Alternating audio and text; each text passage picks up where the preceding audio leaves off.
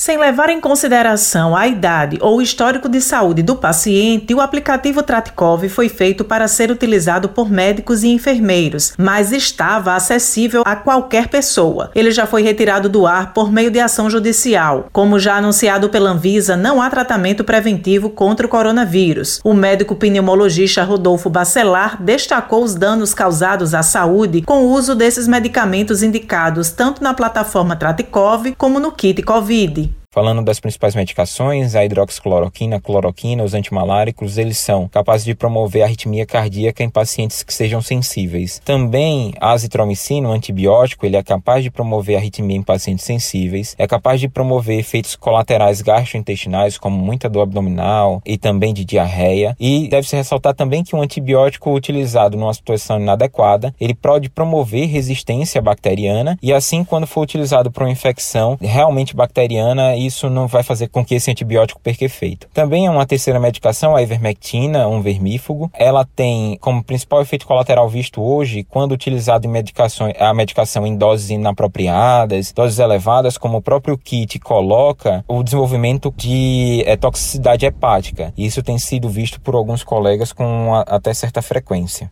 Ele também alertou para os malefícios de outros medicamentos ainda apontados como possíveis preventivos da Covid-19. A gente tem que também citar o uso dos corticoides, em que é, eles realmente têm indicação, mas para aqueles pacientes que internam e precisam de oxigênio suplementar. Fazer uso de corticoide precocemente pode, inclusive, é, levar a uma pior evolução, uma evolução mais arrastada, com sintomas mais demorados para se resolverem. Uma outra coisa é também o uso de anticoagulantes feitos de maneira indiscriminada. A gente pensar que existe sim indicação para aqueles pacientes hospitalizados, mas em outra situação, os anticoagulantes podem inclusive aumentar o risco de sangramento. Então, sangramento gastrointestinal, inclusive o risco de AVC hemorrágico. Então, é sempre importante fazer o segmento com um profissional e se basear nas condutas avaliadas de maneira científica e racional. O médico especialista fez recomendações para quem já usou esses medicamentos de forma precoce. Em relação às pessoas que fizeram uso dessas medicações, o que há é a indicação de observação de sintomas, acompanhamento clínico. A partir do, da interrupção do uso dessas medicações, a gente tem que, com o passar do tempo, o efeito deletério é cessado. Mas existem efeitos que podem persistir e, a partir dos sintomas, o melhor é procurar atendimento especializado ou segmento clínico. A advogada especialista em gestão pública, Elora Fernandes, falou da ação movida pelo deputado Marcelo Freixo. Nessa ação, ele pede para que o ministro da Saúde seja condenado a ressarcir os cofres públicos. E além do deputado Marcelo Freixo, também existem manifestações do Conselho Federal de Medicina, de senadores que também representaram o ministro da Saúde e alegam que o aplicativo estimula a automedicação, é um risco à população, configurando, portanto, o crime de improbidade administrativa e estando é, suscetível a todas as penalidades específicas do crime de improbidade administrativa após o julgamento.